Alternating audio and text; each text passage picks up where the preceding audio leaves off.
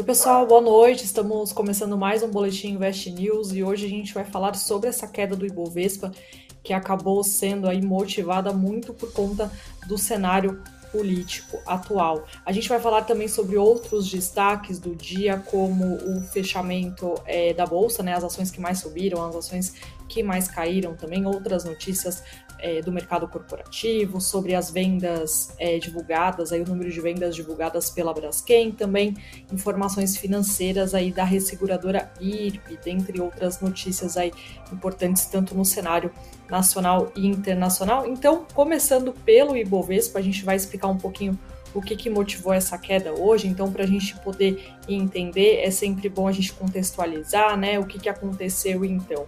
O Ibovespa terminou hoje o dia em queda de 3,27% aos 116 mil pontos, aliás, 116.013 pontos. Na máxima do dia, o Ibovespa chegou aos 119 mil pontos, enquanto na mínima foi aí a um pouco mais de 115 mil pontos. Essa, essa queda de hoje, diária, foi a maior desde 26 de novembro de 2021. Então, em 11 meses aí, essa queda registrada de hoje foi a maior.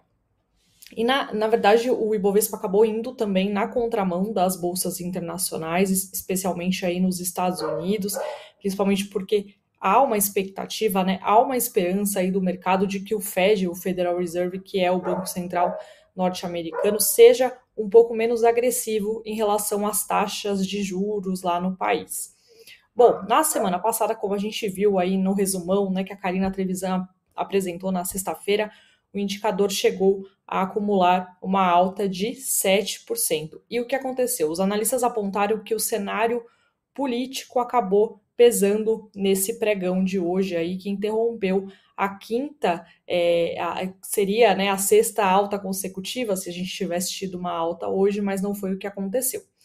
Bom, e a gente separou aqui o comentário do Rafael Pacheco, ele é economista da GAI de Investimentos, ele escreveu aí a pedido é, nosso, né, da nossa reportagem aqui, falando sobre os pontos aí que, na sua visão, acabaram culminando com a queda do Ibovespa, e ele disse o seguinte, que desde o começo do pregão, né, o real já estava subindo e as ações estavam em baixa, especialmente as das estatais. E aí abre aspas, né, o que ele disse era um claro indicativo de que o mercado estava reagindo às notícias do final de semana envolvendo o incidente com o Roberto Jefferson. Então, o que aconteceu? O ex-deputado Roberto Jefferson, que é do PTB, recebeu com tiros de fuzil e granadas policiais federais que cumpriam um mandado de prisão determinado pela justiça contra ele, que estava aí em prisão domiciliar, mas acabou descumprindo uma série de medidas e por isso a justiça tomou essa decisão. E aí, lembrando que hoje né, ele acabou sendo indiciado pela Polícia Federal por quatro tentativas de, de homicídio. Então, o que Roberto Jefferson tem a ver com essa história, né? A verdade é que ele é apoiador do presidente é, e candidato à reeleição, Jair Bolsonaro, que é do PL. E segundo Rafael Pacheco da GAIGE, a leitura é que o cenário poderia impactar nos números do, do candidato aí à reeleição para as eleições, então isso acabou deixando o mercado um pouco preocupado. E o, o Rafael Pacheco da GAID ressaltou também que, no final da sessão de hoje, foi divulgada a pesquisa Atlas mostrando o Lula ainda na frente, mas não foi somente isso, né? Essa pesquisa mostrou uma melhora do ex-presidente em relação às votações aí indicadas pela pesquisa para o presidente Jair Bolsonaro. É, enfim, tem várias pesquisas rolando, né? Sempre a gente, a gente tem que pontuar aqui que tiveram algumas pesquisas na semana passada que mostraram um acirramento da disputa, isso acabou contribuindo é, com o avanço da Bolsa na ocasião, então agora a gente tem meio que o efeito aí um pouco contrário do que vinha na semana passada. E aí, mais uma vez, abre aspas, né, o que, que o Rafael Pacheco falou. A precificação do mercado nos últimos dias parecia indicar que os investidores estavam apostando em uma maior chance de vitória de Bolsonaro, dado que as estatais subiram muito. Dessa forma, vemos o um movimento de correção hoje com forte queda nessas ações, nessas empresas e no Ibovespa como um todo. Vale lembrar que algumas empresas, como a Petrobras e o Banco do Brasil, possuem grande peso aí dentro do índice, fecha aspas, lembrou o Pacheco da Gaide. Então, é, não à toa as empresas ligadas aí a, a, que são estatais acabaram encerrando o pregão em forte alta, liderando as quedas do Ibovespa, diferente da semana passada que elas tiveram aí um grande, é, um grande avanço. Mas aí fica aquela pergunta, né? Mas por que, né? Tudo isso é, para a gente poder voltar aqui para quem não entendeu né, situação. Então, o que acontece é que a gente sabe que o perfil econômico do, do governo atual, né, ele tem uma menor aí presença do Estado na economia e é mais favorável às privatizações. E aí o que acontece é que uma, uma possível vitória do presidente Jair Bolsonaro acaba sendo vista com um tom mais positivo pelo mercado, né? Então é por isso que o, o, mercado, quando sai, saiu ali na semana passada algumas pesquisas mostrando um acirramento né, maior aí entre os dois candidatos, é que o mercado reagiu positivamente. Então, por conta da política econômica, né, do perfil econômico do governo ser mais voltado aí ao que o mercado acredita que seja mais favorável para as empresas e para a economia. Então, por isso que a gente viu é, a bolsa caindo hoje. A gente separou um outro relatório aqui enviado ao mercado pela Levante Investimentos e eles disseram que ainda é incerto dizer se haverá de fato algum desdobramento nas urnas em função do episódio deste fim de semana. E aí, abre aspas, mas certamente ela, ele cai, esse episódio, né, como uma bomba no colo da campanha do atual presidente, que teve de pausar todos os outros esforços para uma grande operação de contenção de danos. Então tá aí um recorte aqui do relatório enviado pela Levante ao mercado. Bom, agora a gente pode passar aí para os outros assuntos que, outros assuntos que de, for, de certa forma também impactam aí o mercado, né? Hoje a gente teve a divulgação do Boletim Focus, que é divulgado pelo Banco Central toda segunda-feira, reúne aí percepções de vários economistas e teve melhora aí mais uma vez para o IPCA. Então vamos lá. O IPCA para 2022 a expectativa agora é de um avanço de 5,6%, 60%, né? E a previsão anterior era de 5,62%. Em 2020 para 2023 também houve uma melhora, enquanto na semana passada a expectativa era de alta de 4,97%, agora a expectativa é de 4,94%. Para 2024, porém, teve uma piora aí da expectativa em relação ao IPCA, então subiu aí em 0,07 0,07 ponto percentual, alcançando 3,5% as perspectivas, as estimativas dos economistas do boletim Focus. Bom, e a gente, é, lembrando né, que o, o, centro da meta oficial para a inflação em 2000, 2022 é de 3,5% e para 2023 é um pouco menor, é, de 3,25%. Falando sobre o produto interno bruto, também houve uma melhora, né? A nova previsão fala em 2,76% contra a previsão anterior de 2,71%. Para 2023 também houve uma melhora. A nova previsão aí é de 0,63% de avanço do produto interno bruto contra uma previsão anterior de 0,59%. E para 2024 também um avanço de 1 1,80% contra uma previsão anterior aí de 1,70%. Para a Selic, a, o Boletim Focus manteve a expectativa que a taxa básica de juros se mantenha em 13,75% neste ano e para 2023 atinge aí o patamar de 11,25%. Aí lembrando que a gente tem a reunião do Copom nesta semana, né, na terça-feira, e na quarta-feira que de fato o Comitê de Política Monetária divulga né, se vai ter alguma alteração na taxa básica de juros, mas o mercado já acredita, né, a imensa maioria dos analistas das casas de investimentos é, acredita que o, o Banco Central vai manter a taxa Selic nos atuais 13,75%. 13, Indo agora para o segmento aí mais corporativo, né, do, de balanços, números, enfim, divulgados pelas companhias, Hoje a ação da Braskem acabou terminando o dia em queda de 2,29%, depois que a empresa informou que as vendas de, resina no Brasil no terceiro trimestre ficaram quase estáveis em relação ao mesmo trimestre do ano passado, enquanto o, as vendas de polipropileno né, é, nos Estados Unidos e na Europa caíram, isso porque refletiram um menor, uma menor aí, demanda. E, além disso, o CIT cortou, segundo a agência Reuters, porque a gente não teve acesso aí diretamente a esse relatório, a recomendação do papel da, da companhia, da Braskem, de compra para neutra e o preço-alvo também foi reduzido de R$ 42,00 para R$ 39,00.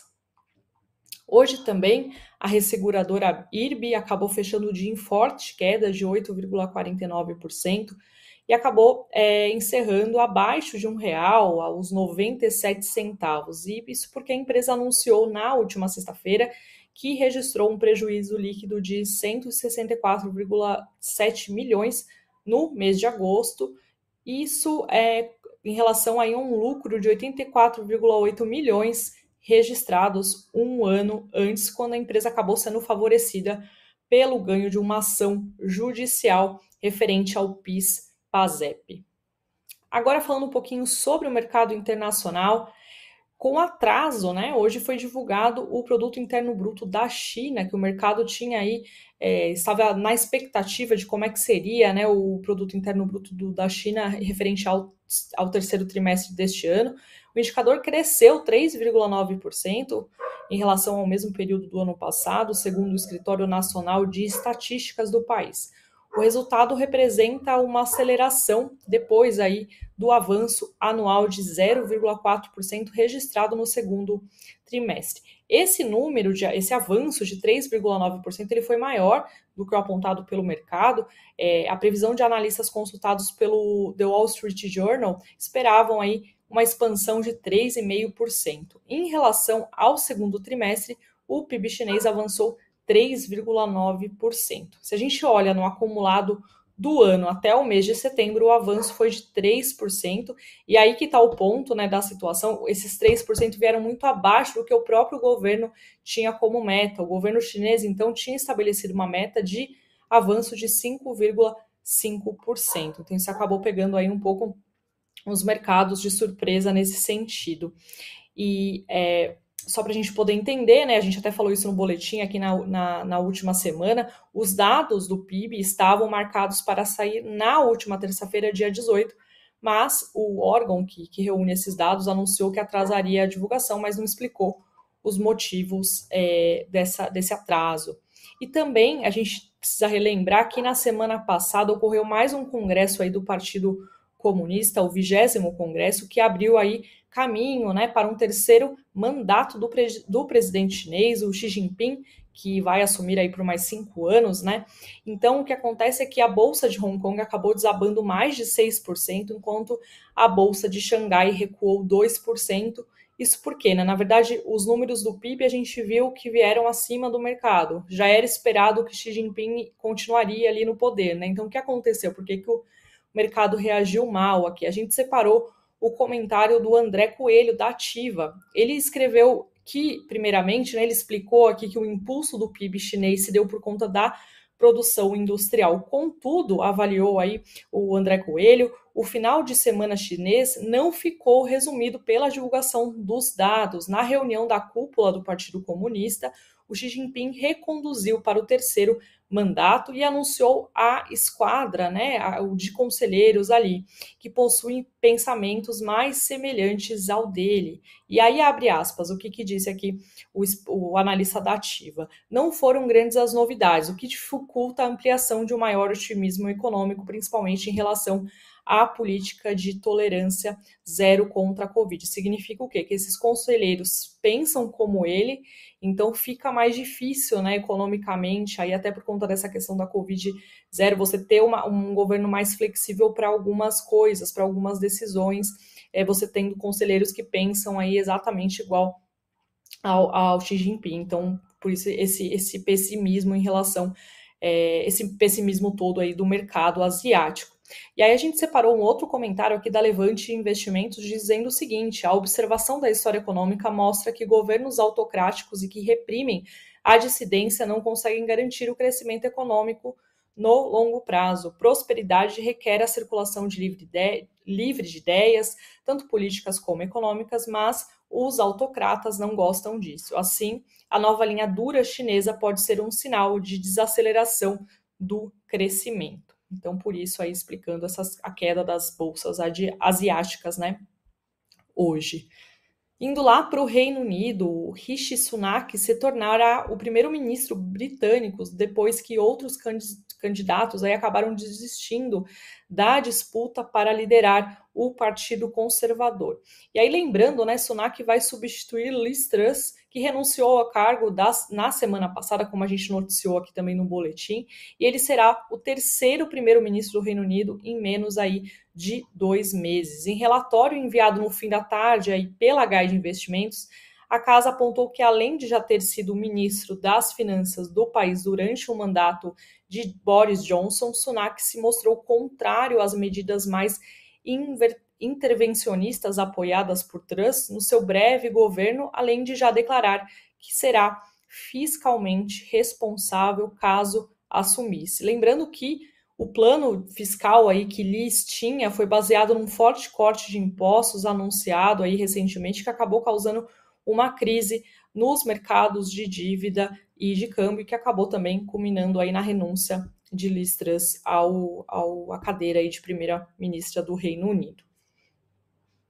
Bom, antes de eu continuar aqui é, com, falando, falando, eu ia para o fechamento do mercado agora, mas antes de, de ir para o fechamento do mercado, deixa eu dar uma olhadinha aqui para ver como é que o que, que vocês estão falando aqui na nossa, na nossa live. Senão fico falando aqui eternamente, não consigo nem saber o que vocês estão.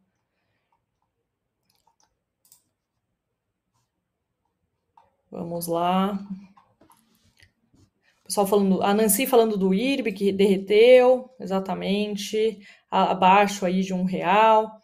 É, Pois é, o Gil Costa falando, o Ibovespa resolveu devolver quase tudo que subiu na semana passada. Isso aí mesmo, Gil. Estatais sofrendo, queria grana para comprar um pouco hoje. Pois é, por um lado teve essa queda, por outro tem oportunidade né, de comprar essas ações aí a um, a um, a um desconto. É, deixa eu ver aqui.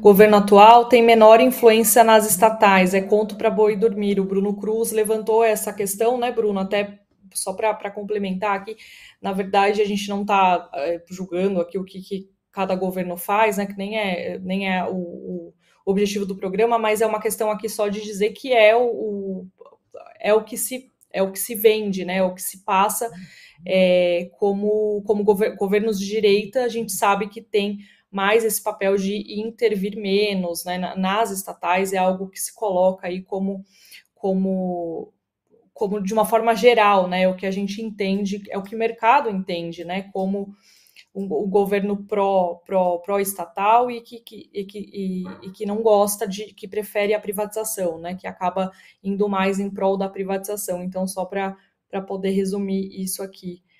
É... Deixa eu ver aqui se tem mais alguma outra pergunta. Eu vou, vou continuar aqui o, o, falando sobre o mercado, depois qualquer coisa eu dou mais uma olhada aqui nos comentários para ver se vocês falaram algum outro assunto aqui que eu acabei não mencionando. Mas falando do dólar, o dólar acabou encerrando aí o hoje o dia em alta, depois de recuar mais de 3% na semana passada, né? Alta de 3% a R$ 5,30. O Bitcoin caía 0,66% por volta das 18 horas aos 19.354 dólares. O Ibovespa, como já mencionamos, acabou caindo hoje forte, 3,27 aos 116.012 pontos. Bom, entre as maiores quedas do Ibovespa hoje, tivemos o Banco do Brasil, as estatais aí dominando as quedas, é, Banco do Brasil caindo 10,03%, Petrobras em queda de 9,89% e é, Petro, Petro 4, né, a ação preferencial da Petrobras caindo 9,2%. Entre as maiores altas tivemos a Copel, que subiu 4,51%, a Suzano, que avançou 3,48%, e a Dexco, que avançou 1,97%. E as ações da Copel hoje acabaram avançando porque o governo do estado do Paraná, é, embora ressaltou aí que não pretende né, privatizar a Copel, é, eles, o governo, na verdade, sinaliza, sinalizou que pode rever esse posicionamento aí de, de privatização, né? Então, por isso que as ações acabaram subindo hoje. E falando sobre a Suzano, reportagem do jornal Valor Econômico apontou que a empresa seria a favorita na disputa para adquirir ativos da americana Kimberly Clark na América Latina. Além disso, segundo informações da Reuters, o JP Morgan, a gente não teve acesso diretamente a esse relatório, mas elevou a recomendação das ações para compra e acabou estabelecendo aí um preço-alvo de R$ 67,00 para o papel no final de semana. Bom, e aí falando um pouquinho só para a gente poder saber o que, que vai ter é, nessa semana em termos de divulgações, em termos de, de, dados que a gente que é importante como investidor, né, ficar atento aí, ficar ligado. Bom, hoje tem a divulgação do volume de vendas de petróleo e gás da Petrobras referente ao terceiro trimestre.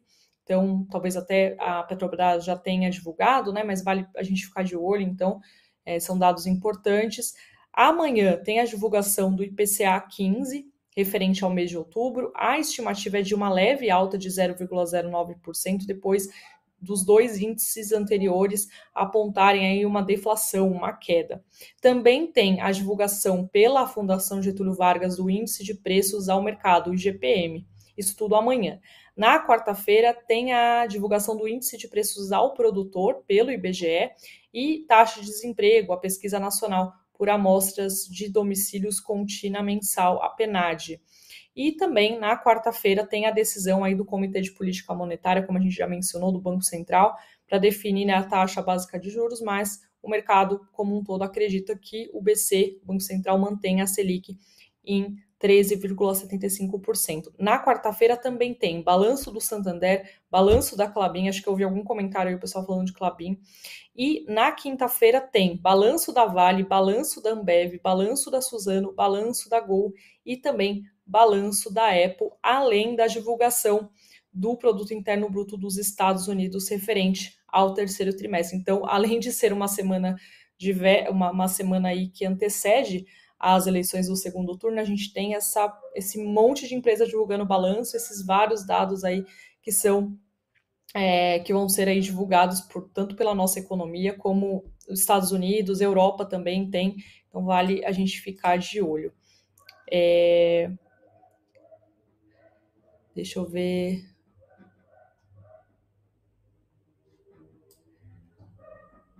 O Valdinei é, perguntou aqui sobre a prévia né, de resultados da Vale. Eu não sei se ele está falando da prévia de resultados financeiros ou sobre os resultados que foram divulgados operacionais na semana passada. Inclusive, tem um analistas em ação que eu fiz com a Ângela, com a Ângela Tosato, sobre a Vale. Lá a gente fala, ela, né, a Ângela fala bastante aí sobre a, sobre a companhia, sobre a divisão de metais básicos também, como é que ela pode ajudar a empresa a depender menos da China. Então, vale conferir. É, eu acho que vale conferir aí quem quer saber mais informações sobre a Vale, se é hora de comprar, por que, que é hora de comprar, por que, que o, o papel não está subindo tanto, enfim.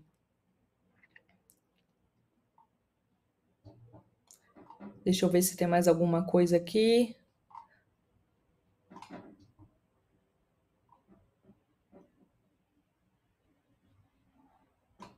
Acho que eu acabei passando aqui por, por, por quadro, não dá para a gente falar tudo aqui, mas a gente tenta pegar os principais comentários, né? É, é isso, gente. Eu queria, na verdade, agradecer a, os comentários, a participação de vocês aqui. Desculpa, a gente não consegue falar sobre tudo, né? Mas é isso, espero que vocês tenham gostado e a gente se vê amanhã no próximo boletim. Até lá, boa noite para todo mundo aí, se cuidem.